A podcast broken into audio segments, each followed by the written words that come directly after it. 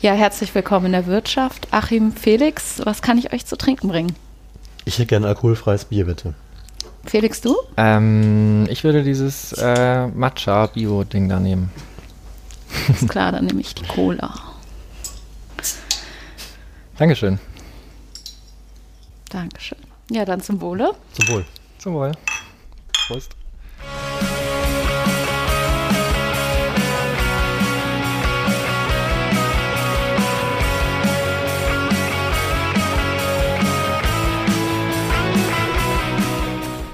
Ja, herzlich willkommen zu unserer fünften Folge in der Wirtschaft. Ähm, als allererstes mal ein Dankeschön für die ganzen Rückmeldungen bei Twitter äh, nach der letzten Folge mit Miriam Rehm. Ähm, genau, wer die noch nicht gehört hat, sollte das auf jeden Fall tun. Ähm, und für alle, die das erste Mal zuhören, äh, hier in der Wirtschaft wollen wir mit Expertinnen aus den verschiedensten Teildisziplinen über ihre Forschung reden und möchten das auch mit aktuellen gesellschaftlich relevanten Themen verknüpfen. Ähm, in diesen Gesprächen wollen wir auch über die, euch die Vielfalt der Wirtschaftswissenschaften näher bringen. Äh, und heute bei uns in der Wirtschaft zu Gast ist Achim Truger. Achim, schön, dass du da bist. Hallo. Ähm, du hast an der Universität Köln studiert und dort am Seminar für Finanzwissenschaften promoviert. Ähm, du hast für das Wirtschafts- und Sozialwissenschaftliche Institut, das WSI, und das IMK, das Institut für Makroökonomie und Konjunkturforschung, beides Institute der Hans-Böckler-Stiftung gearbeitet und dort jeweils zu Steuer- und Finanzpolitik gearbeitet.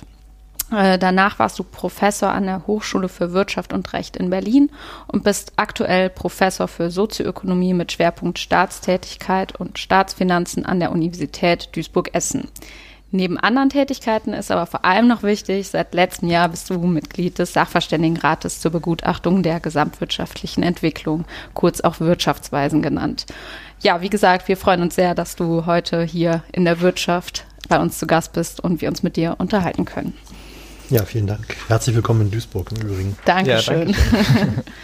Das war auch alles richtig, was ihr gesagt habt. ja, sehr gut. gut vorbereitet. Äh, Genau, und die Chance, hier jemand aus dem Sachverständigenrat ähm, in der Wirtschaft äh, begrüßen zu dürfen, ähm, wollen wir natürlich auch nutzen und äh, wollten dich erstmal fragen, damit wir alle auf dem gleichen äh, Stand sind. Äh, kannst du uns kurz zusammenfassend erklären, was der Sachverständigenrat eigentlich äh, ist und was er macht? Der Sachverständigenrat ist das äh, wirtschaftspolitische Beratungsgremium der, der Bundesregierung.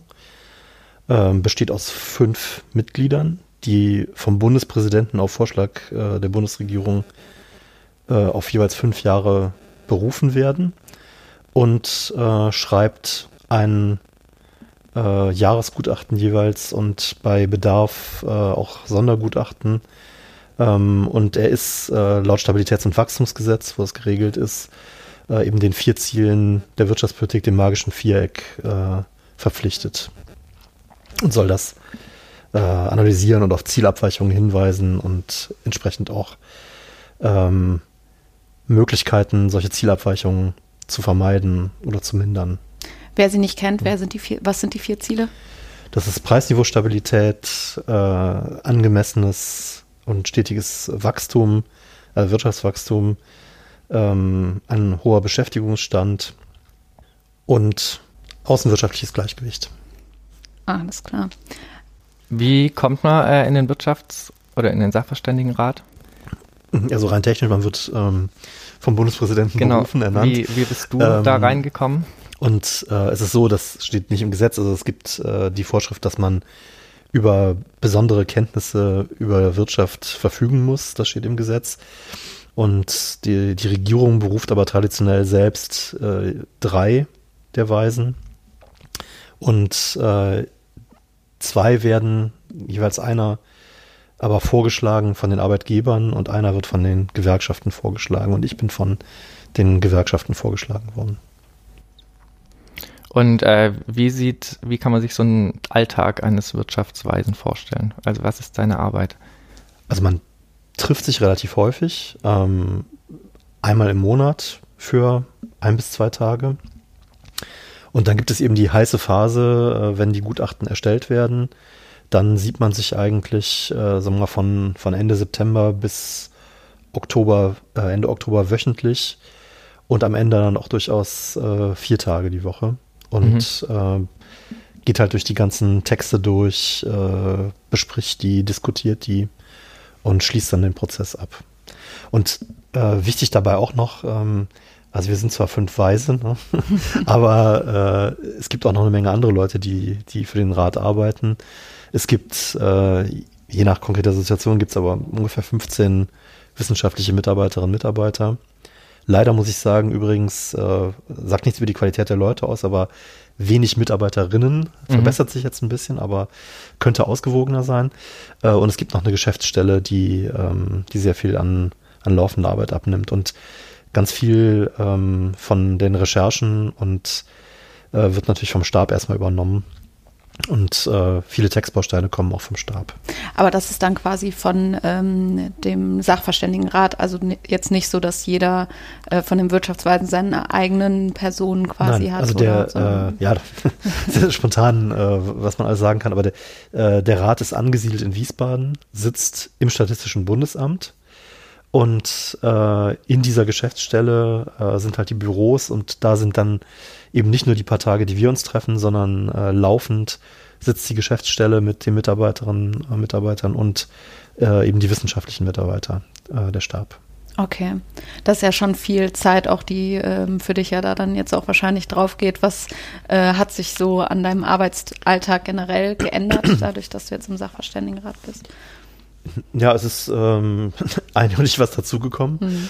Ähm, es ist ja nicht nur so, dass man dann diese, äh, diese Treffen hat, sondern äh, da werden ja bestimmte Sachen diskutiert, das heißt, die liest man ja dann auch. Und ähm, das ist recht viel. Es ist aber, muss man ja sagen, wahnsinnig interessant, weil man äh, eigentlich über, über alle aktuellen und auch grundsätzlichen Themen der Wirtschaftspolitik äh, nachdenkt, sich austauscht und äh, immer auf dem aktuellen Stand ist, äh, eben aufgrund dieses tollen Mitarbeiterstabs und der Unterstützung äh, und auch der Tatsache, dass wir im Bundesamt sitzen, statistischen, dass wir äh, immer Daten sofort mhm. kriegen mhm. und immer aktuelle Analysen, zum Teil auch selber Analysen erstellen lassen können. Das äh, ist, ist schon ein echtes Privileg. Und natürlich ist die Ernennung zum, zum Wirtschaftsweisen ähm, eine persönlich starke Aufwertung. Das heißt, man erfährt viel Aufmerksamkeit und äh, hat auch mehr Einfluss natürlich. Also äh, es ist leichter Gehör zu finden, äh, wenn man im Rat sitzt, als äh, wenn man eben in Anführungszeichen jetzt nur äh, auf seiner Professur sitzt. Mhm. Nebenher äh, kommst du aber auch noch zur Arbeit ähm, in deiner Professur an der Uni. Ja, sicher. Das ist ja im Übrigen gerade besonders spannend, weil wir da ja was Tolles aufbauen. Mhm. das ist ja ein ganz neues Institut für Sozioökonomie, mhm. das anwendungsorientiert, plural und interdisziplinär äh, arbeitet. Wir haben gerade den Masterstudiengang dazu begonnen. Jetzt kommt noch ein Promotionskolleg dazu. Ähm, und wir haben eine Menge an, an, an Forschungsideen und Sachen, die wir äh, gemeinsam machen wollen oder auch in Gruppen dann abarbeiten wollen. Also da ist schon sehr viel Enthusiasmus und ich glaube, da kriegen wir auch wirklich was äh, Tolles auf die Beine gestellt. Also ist ja schon was Tolles, mhm. wird aber noch toller. Ja, mega spannend auf jeden Fall. Also nochmal ganz kurz zum Sachverständigenrat, weil ja dann ein Unterschied wahrscheinlich ist zu deiner sonstigen Arbeit, wo es ähm, sehr plural ist, ist ja im Sachverständigenrat hat man ja vielleicht unterschiedliche Meinungen. Und da wäre so ein bisschen die Frage, ähm, ob man sich da so einig sein kann, dass es möglich ist, ein einziges Jahresgutachten zusammen zu veröffentlichen. Und äh, genau, oder wie würdest du das einschätzen? Naja, also dass äh, es häufiger mal Dissens gegeben hat in der Vergangenheit, ist ja klar. Äh, und das, also der sichtbarste Ausdruck öffentlich von Dissens ist ja, wenn äh, es Minderheitsvoten gibt. Ja. Das steht auch im Gesetz, dass äh, eine Minderheit, also das heißt maximal zwei bei den fünf Leuten, äh, das Recht hat, äh, wenn sie eine Position nicht mittragen können, äh, kann, dann ein entsprechendes Minderheitsvotum zu verfassen. Und da hat es ja in der Vergangenheit häufig Minderheitsvoten gegeben. Mein Vorgänger, der Peter Bofinger, hat es geschafft, 52 äh, Minderheitsvoten äh, über 15 Jahre allerdings ähm, zu schreiben.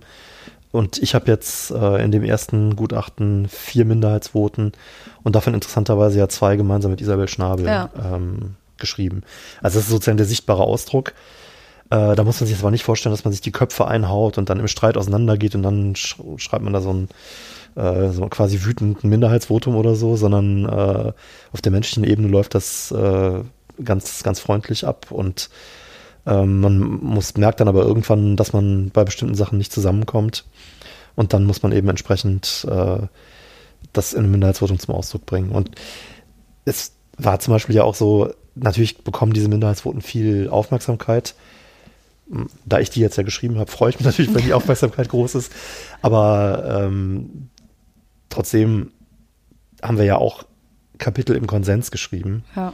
Und ich habe das ja ähm, bei meiner Nominierung schon gesagt und dann auch in den Interviews, die ich gegeben habe, äh, als ich dann berufen war. Ähm, die Vorstellung, dass man in der VWL, in der Wirtschaftspolitik die eine Wahrheit äh, findet und sozusagen sehr eng eine ganz bestimmte Position hat, ist äh, relativ unwahrscheinlich äh, und entspricht ganz und gar nicht meinem Verständnis dieser, ja. der Disziplin. Ähm, und auch nicht dem, was man sonst so beobachtet, äh, wo sich die Ökonomen, Ökonominnen ja auch immer streiten. Ähm, so, und von daher ist es eigentlich klar, dass man sowieso über ein Spektrum spricht von, von Ansichten und Meinungen. Ja. Und die Frage ist jetzt halt dann eigentlich, äh, wird dieses Spektrum in der Mehrheitsposition tatsächlich abgedeckt? Oder bin ich der Ansicht, dass ein Teil des äh, vernünftigen Spektrums da nicht äh, zu Wort kommt? Und das ist dann eben der Punkt, dass man ein Minderheitsvotum schreibt. Aber das ist, wie gesagt, äh, auch gar nicht schlimm. Ähm, es, es, wäre seltsam, wenn man sich äh, immer einig würde. Ähm, und manchmal, es gibt dann zwei Möglichkeiten, das zu lösen. Entweder ähm, man äh, hat eben diese Minderheitsvoten oder aber ähm, man schreibt insgesamt äh, mehr Pro und Contra und gibt eben unterschiedliche ähm, also Ansichten wieder.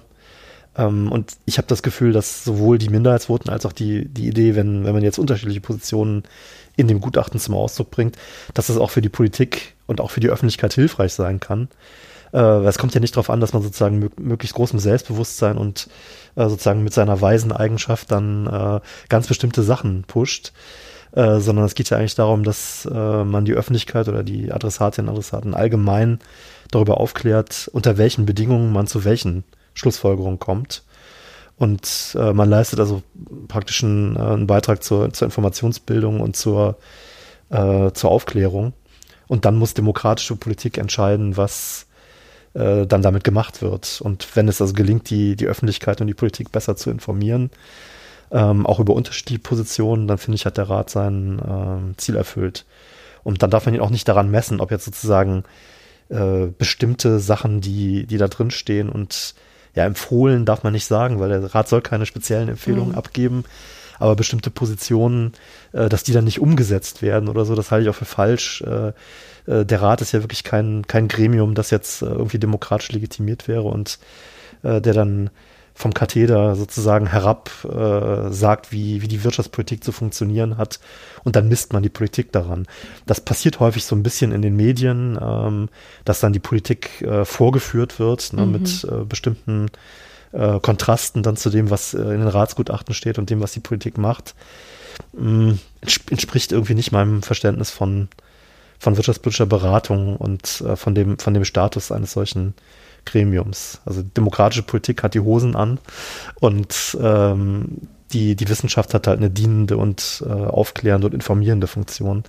Aber es ist keine Ersatzregierung, ähm, die, die sagt, was zu tun ist. Ne? Ja, müssen ja im Zweifel auch einfach noch andere Aspekte als die wirtschaftlichen Sachen mit einbezogen werden. Äh, kommt hinzu, ja. ja. Also würdest du sagen, dass ähm, das Jahresgutachten mehr daraus besteht, äh, zu beschreiben, wie die Wirtschaft gerade läuft und Kennzahlen zu nennen, weil ich habe es gerade so rausgehört, dass quasi mhm. da überhaupt gar keine Handlungsempfehlungen für die Politik mhm. drin sind. Nee, nee, keine Handlungsempfehlungen so ja auch nicht, aber ähm, der Rat soll ausdrücklich keine speziellen, keine besonderen Empfehlungen abgeben, ähm, sondern er soll auch ich habe jetzt den Text nicht im Kopf, ne? Mhm. müsste man hier nachlesen. Ja. Der Sachverständigenrat soll Fehlentwicklungen und Möglichkeiten zu deren Vermeidung und deren Beseitigung aufzeigen, jedoch keine Empfehlungen für bestimmte wirtschafts- und sozialpolitische Maßnahmen aussprechen.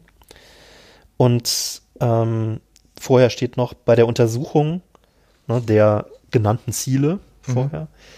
Ähm, sollen jeweils verschiedene Annahmen zugrunde gelegt und deren unterschiedliche Wirkungen dargestellt und beurteilt werden. Und das entspricht ja, bin jetzt kein Jurist, aber entspricht jetzt zumindest meiner laienhaften Auffassung eigentlich genau dem, was ich gesagt habe.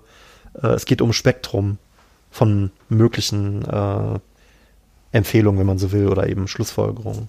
Mhm. Und das heißt jetzt aber nicht, das ist ja sowieso ähm, ehrlich gesagt absurd, die Vorstellung, man beschreibt nur. Ne? Also ja. äh, es, es, gibt auch keine neutrale oder untheoretische Beschreibung. Man kann durchaus äh, auch, auch durch sehr wirtschaftspolitisch sein und sehr konzeptionell, aber man soll es eben ausgewogen sein und die unterschiedliche Sachen beleuchten. Mhm. Und aber nochmal zurück zu den Aufgaben. Eine wesentliche Aufgabe, die viel Aufmerksamkeit auch bekommt, ist die Konjunkturprognose. Mhm. Und der Rat ähm, macht eben ja, ganz viel. Also macht nicht nur diese das Jahresgutachten, wo dann äh, auch ein großes Kapitel drin ist, wo es um die Konjunktur geht, die Konjunkturprognose. Ähm, er macht auch ein Konjunkturupdate, ähm, das dann im März oder Anfang April erscheint, wo nochmal ähm, die vom November die äh, Prognose nochmal beleuchtet wird und aktualisiert wird. Mhm. Äh, ist also eine Kernaufgabe des Rates, auch äh, so eine rückwirkende Beschreibung der Konjunktur, aber dann eben auch äh, die Prognose der Konjunktur. Und erfahrungsgemäß, wie nah liegt diese Prognose an der tatsächlichen? Ähm, könnte jetzt sagen, äh, das ist kein Maßstab, weil äh, wichtig ist, dass man, dass man richtig analysiert hat und dann korre also korrekte Schlussfolgerungen gezogen hat. Mhm. Ähm, dass man dann von der Realität überrascht wird, ist, ist normal. Ja. Äh, aber ähm, tatsächlich ist es so, das ist ja auch bekannt, ähm, bei der Konjunkturprognose hat derjenige ähm, die Nase vorn, der die späteste Prognose abgibt. Mhm. Und da die äh, Forschungsinstitute und auch die ähm, Banken, die ja häufig und Versicherungen, die spezielle Volkswirtinnen und Volkswirte haben, die da Prognosen machen, da die immer ganz kurz vor Weihnachten noch ähm, mit der letzten aktuellen Prognose rauskommen, schneiden die besser ab. Ne? Also man kann, wenn man sich das im Zeitablauf anschaut, dann ist äh, die Gemeinschaftsdiagnose äh, der Forschungsinstitute, die kommt, die ist ja immer schon im Oktober. Ähm, die ist also dann schlechter als die Ratsprognose. Mhm. Ähm, aber da liegen ja auch ein paar Wochen dazwischen. Und äh, was dann zum Jahresende kommt, ist meistens noch mal besser, wenn man mehr Daten hat und ähm, ein besseres Bild hat. Das ist einfach so. Aber sagen wir mal so, jetzt die letzten Prognosen waren nicht so schlecht und ähm, äh, die, die Abschwächung wurde erkannt ähm, und ist im Moment auch eine besondere Situation, dass das Konjunkturbild der Institute und der, der Beobachterinnen, Beobachter eigentlich kaum abweicht. Ähm, das, das ist erstaunlich. Eine Besonderheit im Moment. Mhm. Spannend. Ähm, Nochmal zurück zu den äh, Gutachten.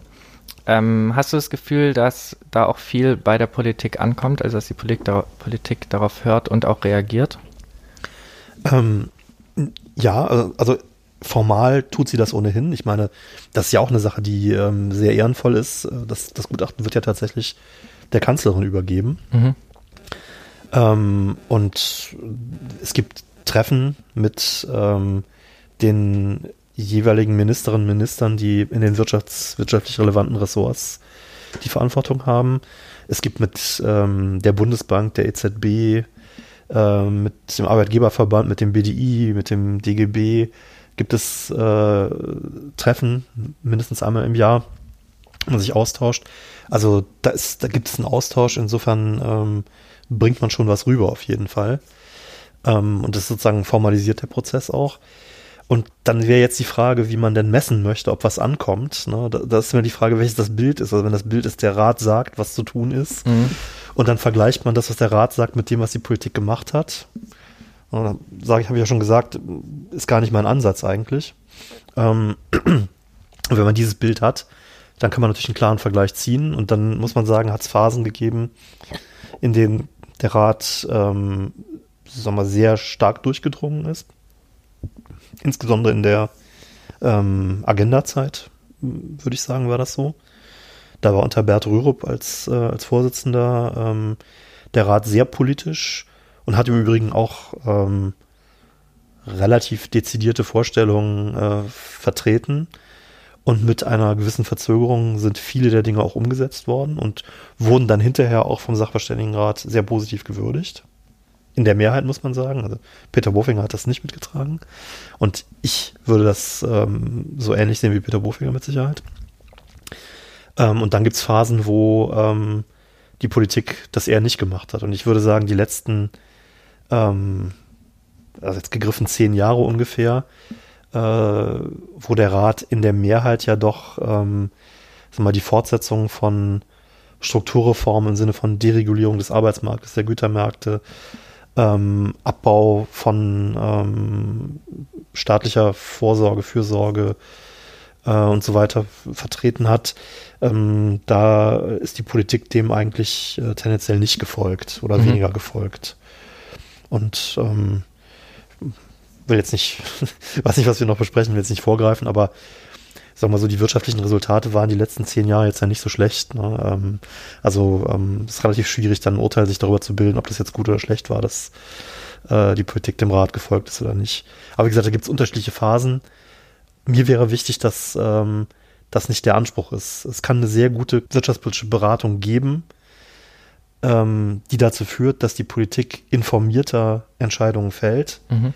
Aber welche Entscheidungen sie fällt, ähm, kann man nicht daran messen, ob sie dann dem entsprechen, was irgendein Gremium äh, vorher sich ausgedacht hat. Also ehrlich gesagt, diese Expertokratie, äh, das, äh, wenn, wenn es in so eine Richtung geht, das wäre mir ein Graus. Äh, das finde ich nicht richtig. Mhm. Okay. Ja, dann würden wir jetzt ähm, auf die Frage von Miriam Rehm eingehen, ah. die ja letztes Mal bei uns zu Gast war.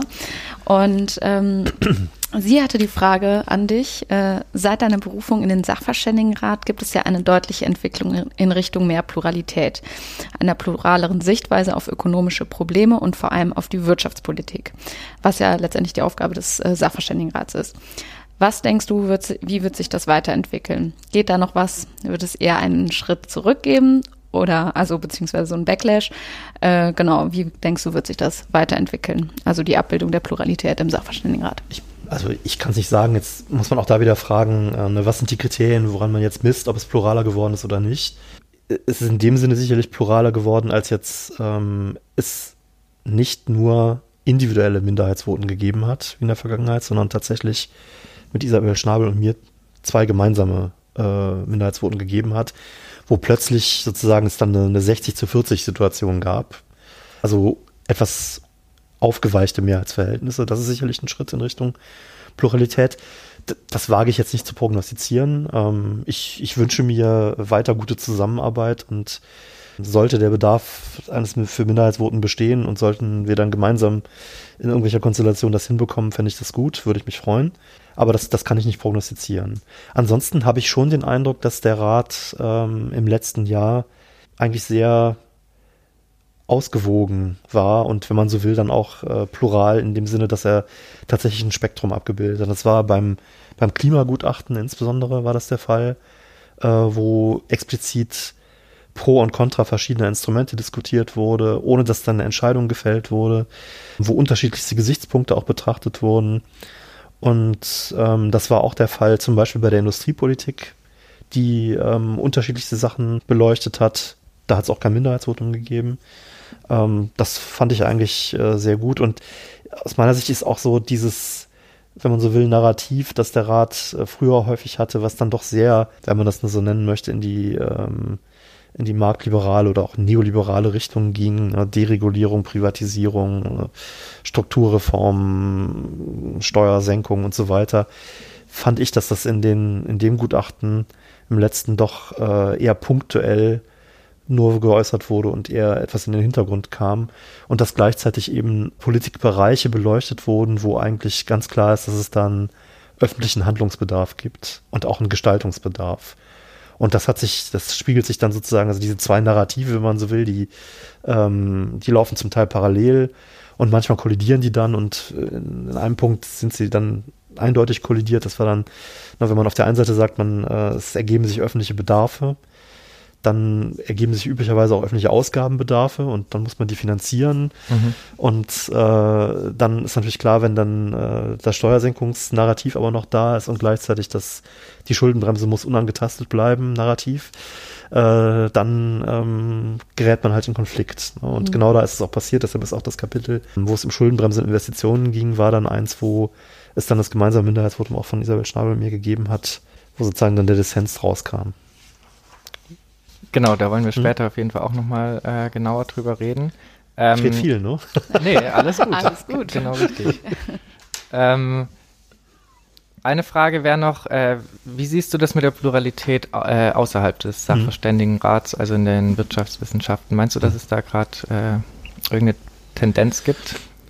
Ja, also vielleicht kann man unterscheiden zwischen wirtschaftspolitischem Pluralismus, mhm. der sich eben ausdrückt daran, dass unterschiedliche wirtschaftspolitische Schlussfolgerungen und Empfehlungen diskutiert werden und ausgesprochen werden. Und auf der anderen Seite dann den äh, im weiteren Sinne den, den Pluralismus äh, der Methoden und der Interdisziplinarität äh, in, in, in Lehre und Forschung. Wenn wir das letzte Mal wegnehmen, habe ich den Eindruck, dass äh, doch es deutlich pluraler geworden ist. Die Klarheit dieses Strukturreform-Narrativ, das ist doch deutlich aufgeweicht. Und was verstehst ähm, du unter dem Strukturreform-Narrativ? Naja, das, was ich gesagt habe, ähm, na, Steuern senken und äh, Arbeitsmarkt deregulieren, mhm. Produktmärkte deregulieren, privatisieren und so weiter. Mhm. Da würde ich denken, das ist doch äh, deutlich aufgeweicht. Ähm, und was natürlich wirklich äh, geradezu erstaunlich ist, dass wir jetzt nicht mehr ähm, die bei der Schuldenbremse wird plötzlich äh, sie von vielen in Frage gestellt wird und viele jetzt doch äh, öffentlich plädieren für höhere Verschuldung zum Zwecke von, von Investitionen. Und nochmal zurück, also ich habe darunter gelitten damals äh, unter der Phase äh, von 2000 sagen wir mal 1 bis 2005, 6, 7 so. Da gab es ja diesen, also ich, ich, finde, berüchtigten Hamburger Appell, mhm. wo wirklich 250 äh, Professorinnen und Professoren, waren meistens Professoren, ähm, mhm. das, das unterschrieben haben und da so eine Radikalreformagenda nochmal 2005 äh, auch durchaus im Vorwahlkampf zur, zur Wahlkampfbeeinflussung äh, geäußert haben. Da, das sehe ich heute nicht mehr. Ne? Das ist, das ist viel, viel aufgeweichter, viel unklarer und da kommen viel, äh, viel buntere Positionen mittlerweile zu Wort. Das heißt, da würde ich sagen, sind wir eindeutig auf dem Weg in, in Richtung ausgewogener, pluraler und das kommt, glaube ich, auch äh, über die, die internationale Seite, die, die da traditionell, glaube ich, ohnehin offener ist. Also ich habe damals, als ich ähm, mich dann im, im WSI zum ersten Mal wieder nach dem Studium mit Makroökonomie beschäftigt habe, habe ich natürlich so die gängigen Lehrbücher mir nochmal angeschaut und ähm, die aus dem angloamerikanischen Raum äh, kamen. Und äh, da war ja schon klar, dass man in der Situation, in der Deutschland, äh, sagen wir mal, dann 2001 bis 2005 steckte, dass das nicht diese, dass es ja eine starke Konjunkturkrise war und dass das nicht die Situation ist, in der man äh, dann äh, Haushalt, Haushalte stark konsolidiert und die Ausgaben kürzt. Äh, zumindest konnte man nach Lektüre dieser Lehrbücher den, den, den, Eindruck gewinnen, dass es statthaft ist, das Gegenteil zu tun. Ne? Also eher expansive mhm. Finanzpolitik mhm. zu machen. Und das war in der deutschen Debatte damals komplett ausgeblendet. Äh, ähm, und ich habe das Gefühl, wir, wir bewegen jetzt uns jetzt in der Debatte, der Debatte durchaus äh, näher, mehr in diese internationale Richtung und einfach in diese äh, in die Lehrbuchausgewogenheit, die es ja durchaus gibt, was die Wirtschaftspolitik angeht. Okay. Ja.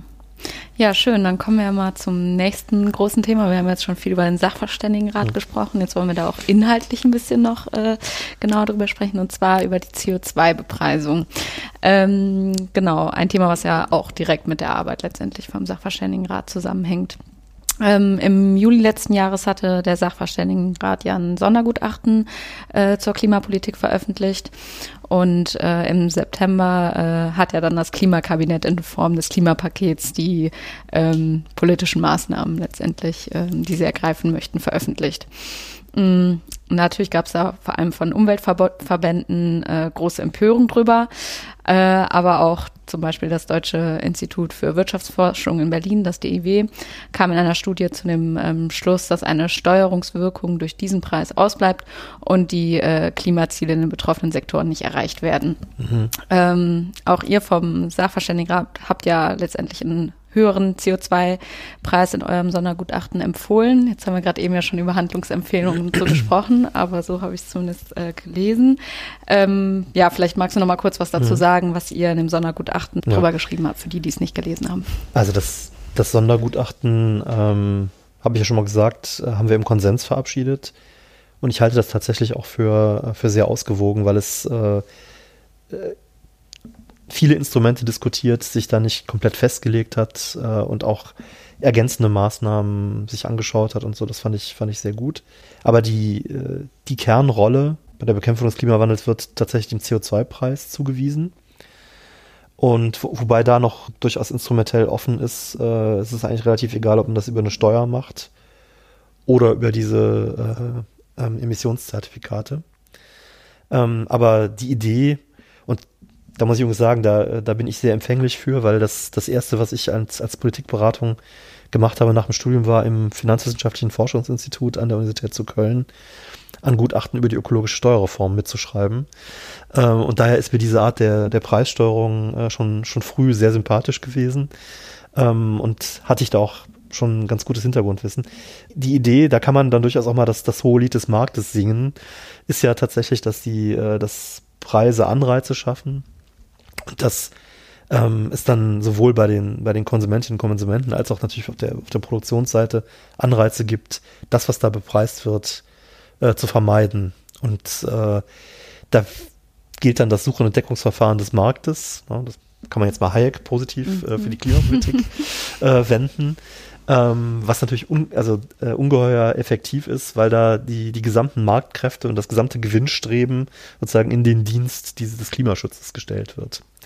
Ähm, also soweit die, die Idee und das Ganze eben gesellschaftlich äh, zu geringen Kosten in dem Sinne, dass äh, dort vermieden wird, wo es am günstigsten ist, am, am, kostengünstigsten ist. So, das ist sozusagen die theoretische Herangehensweise, die, die ich teile und gut finde. Und daran gemessen ist klar, dass das, was im, vor allem im ersten Klimapaket war, ist ja dann nochmal nachgebessert worden. Ähm, da haben die, hat die Preissteuerung eigentlich kaum eine Rolle gespielt. Und entsprechend konnte man sich da wenig von erwarten. Wo es, das Gutachten aus meiner Sicht jetzt recht offen ist, ist die Frage, ähm, wenn es die, die Hauptrolle spielt, die Preissteuerung, ähm, gibt es aber nicht doch wichtige andere Bedingungen, die man braucht. Und da ist es so, dass in dem Gutachten auch eindeutig drin steht, dass äh, selbstverständlich es äh, Investitionsbedarfe gibt. Äh, man muss natürlich dann äh, Netze schaffen, man muss äh, die, für, die, für die Menschen auch Alternativen bieten. Also man muss äh, den öffentlichen Verkehr ausbauen. Ähm, man muss im, im Hauswärmebereich investieren, braucht wahrscheinlich Förderprogramme, ähm, damit die Menschen überhaupt die Möglichkeit haben, äh, auszuweichen. Und sozusagen, dass die, die, die Anpassung über Preise dann nicht zu einer Überforderung durch die Preise wird. So, das steht da, das mit der Überforderung steht da nicht drin, aber ähm, dass es begleitende Instrumente und Maßnahmen braucht. Und jetzt ist, ist dann eine Frage, ähm, und da ist die Politik dann gefragt und hat wiederum das demokratische Mandat, kann natürlich dann entscheiden darüber, wo sie die Schwerpunkte setzt.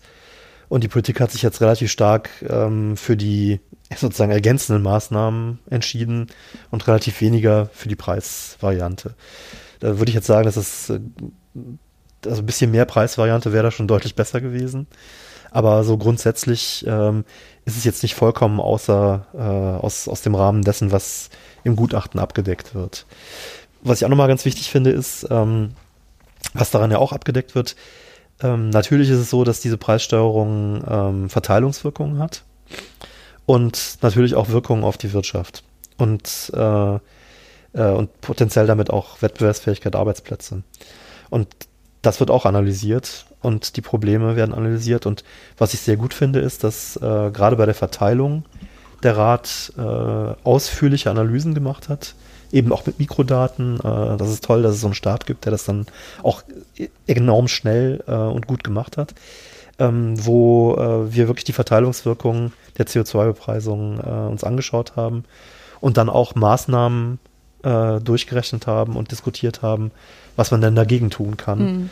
dass das negative Verteilungswirkungen hat. Also es ist völlig klar, das läuft, das ist im Prinzip sind, sind indirekte Steuern oder Zertifikate, die wirken wie indirekte Steuern. Äh, und das trifft im unteren Einkommensbereich, ja. schlägt das am stärksten ein. Und ähm, eine Maßnahme dagegen ist eben, dass man äh, zum Beispiel so einen Ökobonus, also eine Pro-Kopf-Rückzahlung äh, des Aufkommens macht. Das hat dann sogar bis äh, in mittlere Einkommensbereiche äh, Entlastungswirkungen im Schnitt. Ähm, man kann auch äh, zum Teil ähm, das über eine, die Senkung der, der EEG-Umlage ähm, ähm, finanzieren, ähm, zurückgeben, kompensieren. Dann äh, hat man auch eine Entlastungswirkung, die ähm, relativ progressiv ist. Also das, das sind äh, lauter Möglichkeiten und das haben wir diskutiert. Und das finde ich eben, deshalb bin ich da auch sehr zufrieden mit, dass all diese Sachen angesprochen wurden und dass dieses, ähm, diese Verteilungspolitik da auch eine wichtige Rolle gespielt hat. Ja. Und dasselbe natürlich auch die, die Wirtschaftsverträglichkeit muss man eben auch diskutieren, welche Kostenbelastung geht da für äh, energieintensive Unternehmen dabei drauf und, ähm, und äh, ich, äh, geht davon aus. Ähm, und das äh, ist da alles mit analysiert. Und das ist jetzt so, da ist jetzt ja jeder, jedes Ratsmitglied dann frei, ähm, auch sozusagen für sich die, ähm, die Schwerpunktsetzung äh, vielleicht vorzunehmen. Und äh, ich sehe das halt so, dass die Preissteuerung sehr wichtig ist und zentral, sehe aber die ergänzenden Maßnahmen als äh, ebenfalls, also als unerlässlich und sehr wichtig an. Sehe da auch große Investitionsbedarfe mit verbunden. Ähm, und mir sind die kompensierenden Maßnahmen, ähm, dass es sozialverträglich und wirtschaftsverträglich ist, sind mir auch sehr wichtig.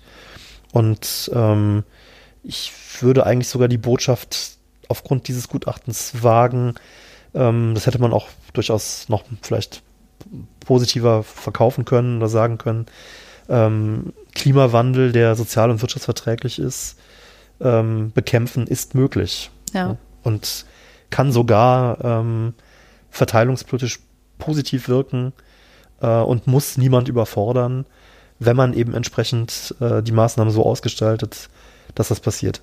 Ist auch angesprochen, dass es zum Teil Spitzenbelastungen gibt, dann, äh, wo man möglicherweise dann auch äh, noch, noch ähm, zusätzliche Maßnahmen braucht, ne? wo sozusagen die durchschnittliche Entlastung äh, dann nicht durchschlägt, wo man äh, dann bei, bei ganz besonderen Belastungen auch nochmal spezielle Maßnahmen braucht. Aber all das ist daran angelegt und deshalb finde ich das eigentlich sehr ausgewogen und gut und da stehe ich auch hinter diesem Gutachten.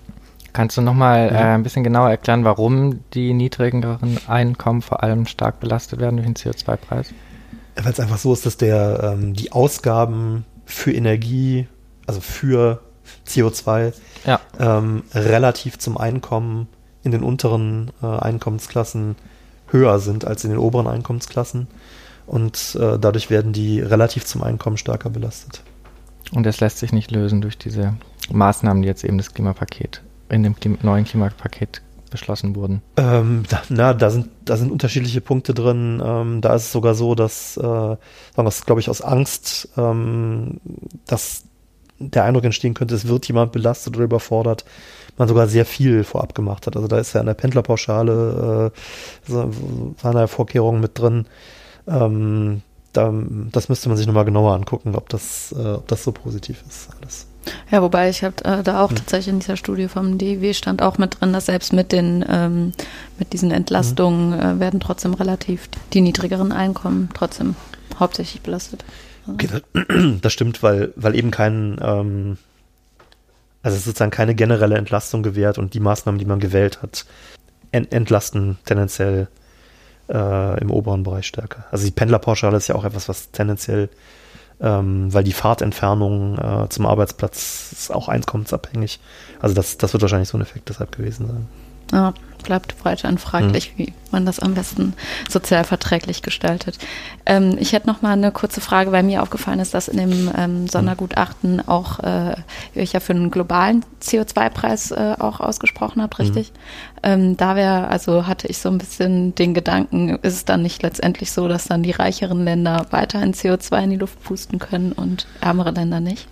Ja, es ist ja, ich meine, das ist ja einer der Gründe, ähm, warum ähm, es so schwierig ist, global sich zu einigen, ne, weil das starke Verteilungskonflikte äh, heraufbeschwört. Ähm, und das wäre für mich äh, problematisch gewesen, wenn jetzt in dem Gutachten nur abgestellt worden wäre auf eine globale Lösung. Das hat man häufig, also wenn äh, Ökonomen Ökonomen, die sich jetzt nicht damit befasst haben und die, die vielleicht auch nicht, mit, nicht bemerkt haben, wie schwierig das ist, solche Verhandlungen äh, zum Erfolg zu führen, die sagen dann häufig so, naja, die effizienteste Lösung ist, dass so die, die Vermeidungskosten minimale Lösung ist halt, man macht es global. Und wenn man es nicht global macht, dann ist es eigentlich alles verkehrt oder so. Und deshalb soll man sich doch bitte jetzt global einigen. Gut, das ist aber dann natürlich äh, schwierig, äh, dann greift das Gefangenendilemma und kommt, kommt man gar nicht raus. Ja. Ähm, das halte ich nicht für gut und äh, ich glaube schon, dass man ähm, auch EU-weit, da ist ja schon, also wir haben ja, wir haben ja das, das Pariser Abkommen und äh, die EU-Vorgaben sind jetzt wiederum ja die EU-Umsetzung dieses äh, Abkommens. Das heißt, es ist ja alles versucht worden politisch und das, was jetzt an Zielen da ist, ist eben das Resultat äh, dessen, was vor einiger Zeit klimapolitisch machbar war global. Ähm, und insofern äh, halte ich es jetzt für problematisch, dann äh, zu sagen, ja, das muss halt global gemacht werden und dann wäre praktisch die Empfehlung an die Politik, also es war jetzt ja so, die Kanzlerin hatte uns ja tatsächlich gebeten um äh, ein, ein Sondergutachten. Und äh, der Hintergrund war ja ähm, offensichtlich, dass Deutschland äh, drohte, seine Klimaschutzziele äh, zu verletzen. Und die Frage äh, in einem Raum stand, was man denn dagegen tun kann. Und ich hätte es natürlich jetzt für eine Katastrophe gehalten, wenn die Antwort des Rates gewesen wäre, ähm, na, ihr, ihr, erreicht die Ziele nicht äh, und unsere Empfehlung ist, äh, die Ziele sind falsch, verhandelt neu. Mhm. Äh, also das, das wäre natürlich äh, absurd gewesen. Und insofern finde ich eben sehr gut, dass der Rat äh, die äh, europäischen Ziele, die europäischen Verpflichtungen Deutschlands anerkannt hat und dann auf der Basis eben unterschiedliche nationale und dann schrittweise auch ähm, sozusagen wieder in, auf, auf EU-Ebene zulaufende Maßnahmen diskutiert hat. Ja, spannend. Ähm, so, dann würde ich vorschlagen, dass wir weitergehen zur Fragetrommel. Ja, okay. Oh. äh, genau, und zwar äh, sammeln wir auch immer ein bisschen Fragen von Zuhörerinnen. Äh, wir freuen uns natürlich immer. Ihr könnt uns äh, über Twitter und Mail und äh, andere Kanäle erreichen und äh, genau Fragen an unsere nächsten Gäste und Gästinnen stellen. Ähm, genau, Julia, willst du vielleicht einfach mal die erste Frage ziehen? Soll ich direkt auch ziehen? Achso, ihr meint das ernst mit dieser Lostrommel, ne? Ja. Okay. Ja. ja. was, was, was, was rappelt sich denn jetzt mit diesen? nee, nee. Okay. Ah, schön. Das ist die beste Frage. Ähm, die sollte ich auch explizit als Kölnerin vorlesen. Ähm, am Donnerstag beginnt ja der, der gute Karneval. Ja. Ähm, hast du als Kölscher Jung Zeit, dieses äh, Jahr Karneval zu feiern? Und wenn ja, wie wäre dein Kostüm? ja, das ist jetzt so eine. Ähm, ja, die einfachste Antwort ist jetzt zu sagen, ich, hab, ich, ich würde ja so gerne, ich habe keine Zeit. Äh, nee, also ich, ich komme ja tatsächlich ursprünglich aus Köln und ehrlich gesagt hat bei mir ähm, ungefähr mit Einsätzen der Pubertät die Freude äh, am Karneval rapide nachgelassen. Ähm, und mh, mm, ja, okay, also belassen wir es vielleicht dabei. Es hängt vielleicht auch mit damit zusammen, dass die Kreativität, die ich hatte bei, bei den Kostümen, nicht so äh, nicht so ausgeprägt war.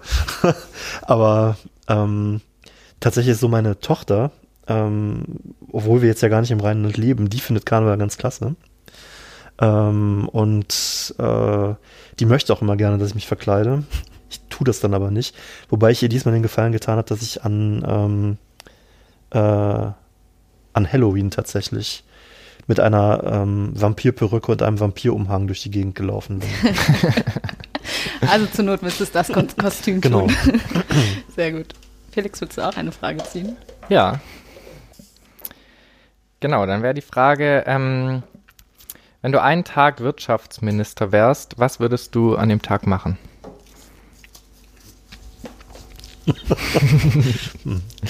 die Frage, darf man dazu was sagen? Nö, ich sage ich sag, das ist so, der mm, Wirtschaftsminister ist tatsächlich ein bisschen undankbarer Job, weil man ähm, gar nicht so viele Möglichkeiten hat. Ich wäre dann, wenn, lieber Finanzminister. Und, okay, äh, dann Finanzminister. Das war nicht die Frage. Mist. ja, habe ich doch beantwortet jetzt, ne? Okay. ähm, ja, wir haben vorhin schon mal drüber geredet. Äh, Kurz haben wir das Thema Schuldenbremse schon angeschnitten. Da wollten wir jetzt noch mal länger mit dir drüber reden.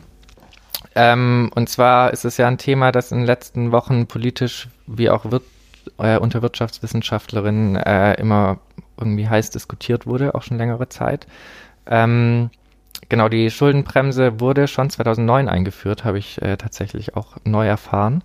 Äh, aber sie zieht erst jetzt wirklich, ne? Mhm. Ja, nein, also, also sie wurde 2009 tatsächlich äh, im Rahmen der Föderalismusreform äh, Kommission 2 ins Grundgesetz geschrieben, ja, große Koalition. Unter Steinbrück übrigens. Ähm, und also als Finanzminister. Und dann ähm, begann sozusagen ab dem Jahr 2010 der Übergangsprozess bis zur vollen Wirksamkeit. Mhm. Und für den Bund war die voll wirksam ab 2016. Mhm. Und ab 2016 darf er sich nur mit 0,35 Prozent des Bruttoinlandsprodukts strukturell verschulden. Und ähm, für die Länder war bis tatsächlich bis 2020 Zeit, also ein zehn Jahres Übergangszeitraum. Und die dürfen sich jetzt strukturell dann äh, gar nicht mehr verschulden. Mhm. Okay, genau. Und äh, die SPD wackelt da gerade so ein bisschen dran. Ähm, mhm. Genauso wie aber auch äh, teilweise führende ähm, Ökonomen. Und äh, wie gesagt, hast du auch mit Isabel Schnabel ein äh, Minderheitsvotum dazu mhm. verfasst, in dem ihr sagt, ähm, dass ihr euch ähm, der Schuldenbremse, die nachhaltig stabilisierend und flexibel wirkt, wie sie im, Sach also im Jahresgutachten beschrieben wird, äh, nicht anschließen könnt. Warum könnt ihr das nicht? Mhm. Ähm, aus, wir haben mehrere Gründe genannt. Äh, ich will vorher vielleicht nochmal sagen, das ist jetzt ja nicht so, dass ich mich jetzt im Rahmen des Gutachtens wieder mal ein paar Gedanken gemacht habe und dann dachte so, oh nee, Schuldenbremse finde ich jetzt aber nicht so gut, sondern ja, ja. Äh, ich habe die tatsächlich schon sehr lange verfolgt und mhm. war immer extrem kritisch. Und äh, ich habe das damals, äh, als in der Schweiz eingeführt wurde, ähm, da, äh, das war, glaube ich, das wurde wirksam 2003, 2004. Äh, und da schwappte das dann so langsam über, dass man sagte, die Schweizer haben jetzt eine Schuldenbremse und sowas müssen wir doch vielleicht auch machen. Äh, und dann hat es tatsächlich 2007 ja schon vom Sachverständigenrat ein äh, Gutachten dazu gegeben, wo es um Möglichkeiten, Notwendigkeit und dann, oder Notwendigkeit und Möglichkeiten so einer Schuldenbremse ging. Und äh, 2009 war dann sozusagen der Prozess politisch erstmal beendet. Aber ich habe das die ganze Zeit kritisch begleitet und all die Jahre dann auch immer äh, in den verschiedensten ähm, Landesparlamenten auch die jeweiligen Versuche der Umsetzung der Länderschuldenbremsen auch kritisch begleitet. Und ähm, von daher ist das sozusagen etwas, was äh, ein Spezialthema von mir schon immer äh, mhm. gewesen ist. Und äh, insofern mh, hm, hatte ich mir da schon meine Meinung lange vorher gebildet. Und jetzt hättest du endlich ähm, die Möglichkeit. Und, ja, ich habe ja vorher schon was dazu geschrieben, aber ähm, ja. tatsächlich finde ich das gut, dass jetzt äh, die, die kritischen Stimmen lauter werden mhm. und äh, man beginnt sich da Gedanken drüber zu machen. Und ähm, im Wesentlichen ist es eigentlich so, dass die äh, konzeptionell diese Schuldenbremse mit dieser im Prinzip gegriffenen ähm, Nettokreditaufnahme Obergrenze ja, ist völlig willkürlich, lässt sich ökonomisch eigentlich gar nicht begründen. Ähm, also warum 0,35 Prozent des BIP? Also die politische Geschichte war die, äh, in Europa haben wir eine strukturelle Vorgabe von 0,5 Prozent des BIP. Und dann dachte man damals in der Kommission äh, 0,35% für den Bund und 0,15 Prozent für die Länder. Und dann konnten die Länder sich aber nicht einigen, wie sie dann die 0,15 Prozent dann auf, äh, auf unter sich aufteilen. Und das wäre alles kompliziert geworden. Und dann ähm, haben die Länder sozusagen gar nichts gemacht, war es bei null. Und dann blieb der Bund bei 0,35 Prozentpunkten, dann hatte man es halt.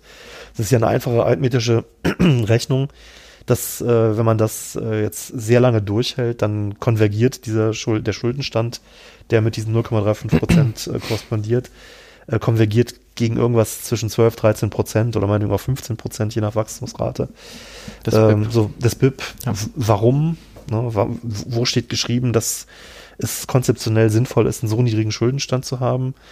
Ähm, es gab ja eine Debatte, dass äh, also von, von Reinhard und Rogoff dieses berühmte oder wenn man so will auch berüchtigte Papier, wo sie sich ja da auch verrechnet hatten, ne? wo dann gesagt wurde, ab 90 Prozent, ähm, Prozent ähm, Schuldenstandsquote kann es vielleicht kritisch werden ähm, oder vielleicht 100 oder 120 oder so, aber Ne, warum, warum die 60 in Europa und warum sowas Seltsames, also da gibt es eigentlich keinen, keinen sinnvollen Grund. Und ich fand eigentlich die alte goldene Regel, ähm, dass man die Nettoinvestitionen im Haushalt schuldfinanzieren darf, fand ich überzeugend.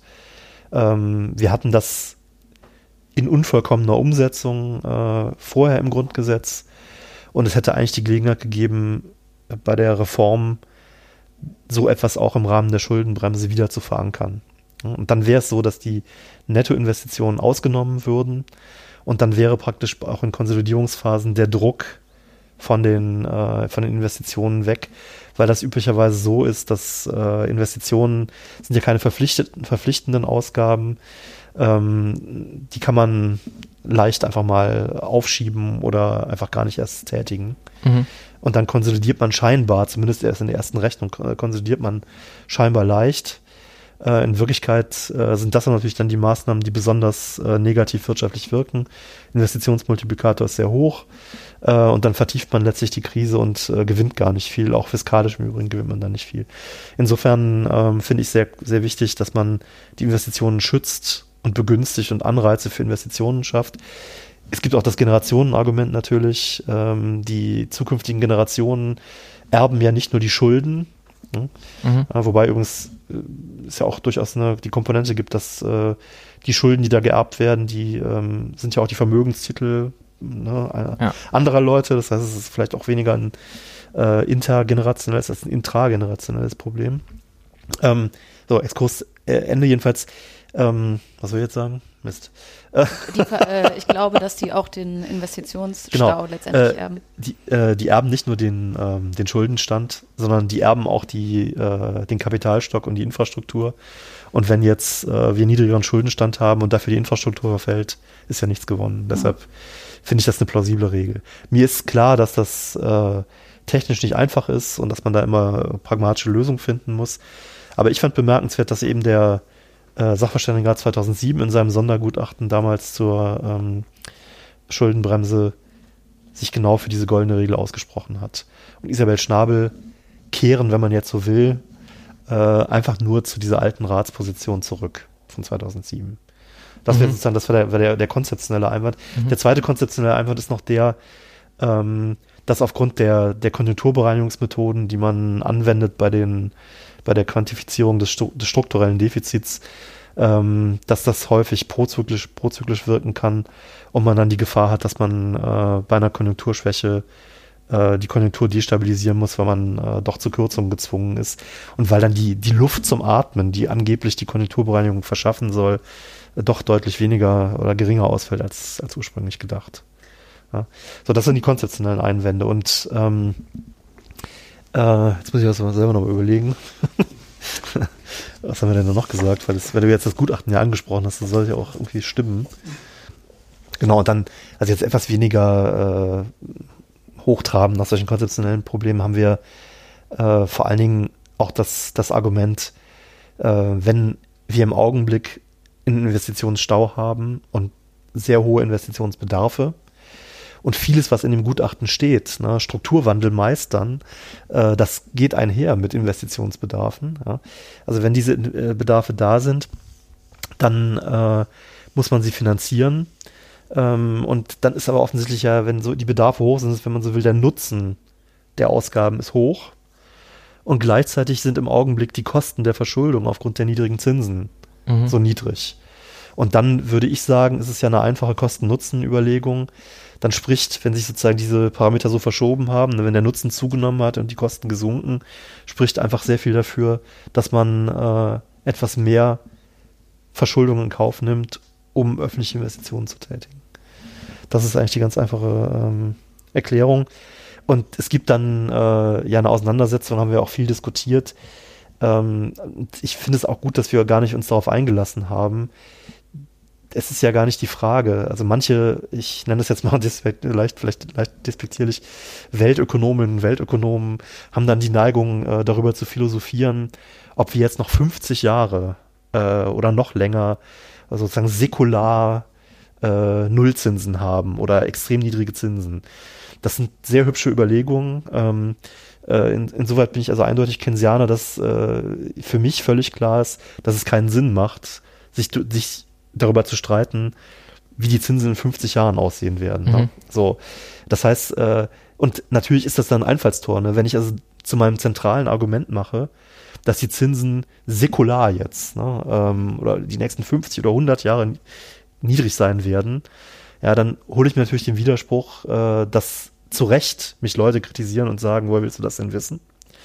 Aber das ist ja nicht der Punkt. Es geht ja nur darum, dass sie im Augenblick sehr niedrig sind und sie sind auf absehbare Zeit noch niedrig.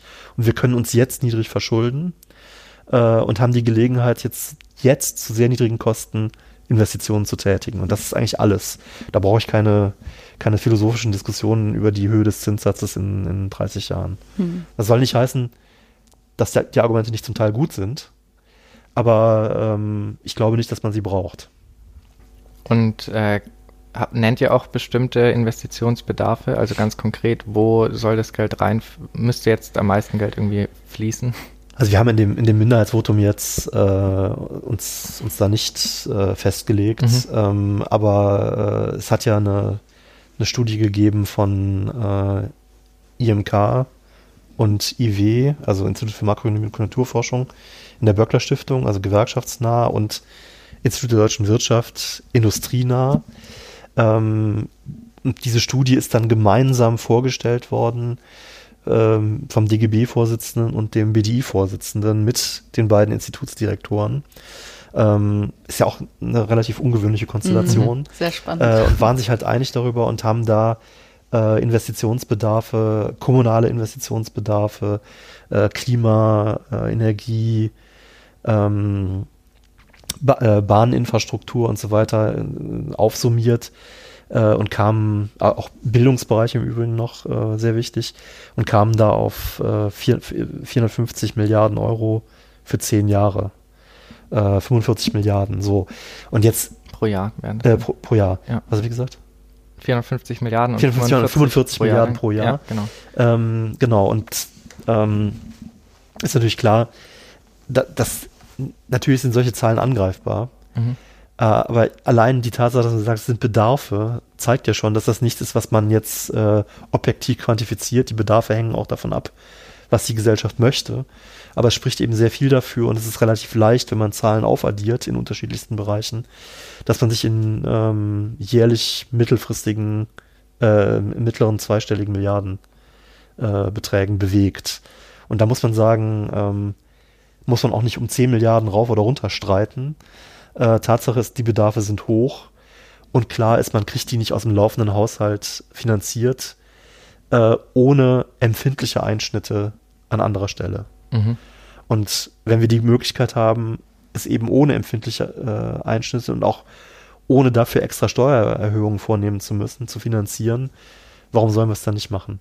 Und das ist dann der zweite Punkt, wo wir eben äh, gesagt haben, pragmatische Lösung muss her ähm, es ist völlig klar, wir haben den äh, Europäischen Stabilitäts- und Wachstumspakt, wir haben noch den Fiskalpakt dazu äh, und wir haben die Schuldenbremse, die steht in der Verfassung. So, ähm, wenn man jetzt eine goldene Regel einführen würde, wollte, ähm, müssten wir an all die Sachen ran und das ist nicht vorstellbar, dass wir das morgen oder auch, äh, auch nur in zwei Jahren oder so hinkriegen. Äh, die Mehrheiten sind nicht da, funktioniert nicht. Muss man also eine pragmatische Lösung finden. Und ähm, da äh, ist es eben wichtig, dass äh, viel, die, die, die herrschende Meinung unter den Juristen die ist, dass ähm, es eben bestimmte Möglichkeiten gibt, ähm, sich zu verschulden außerhalb der Schuldenbremse. Also, dass es Möglichkeiten gibt, Schulden aufzunehmen, die nicht von der Schuldenbremse erfasst werden.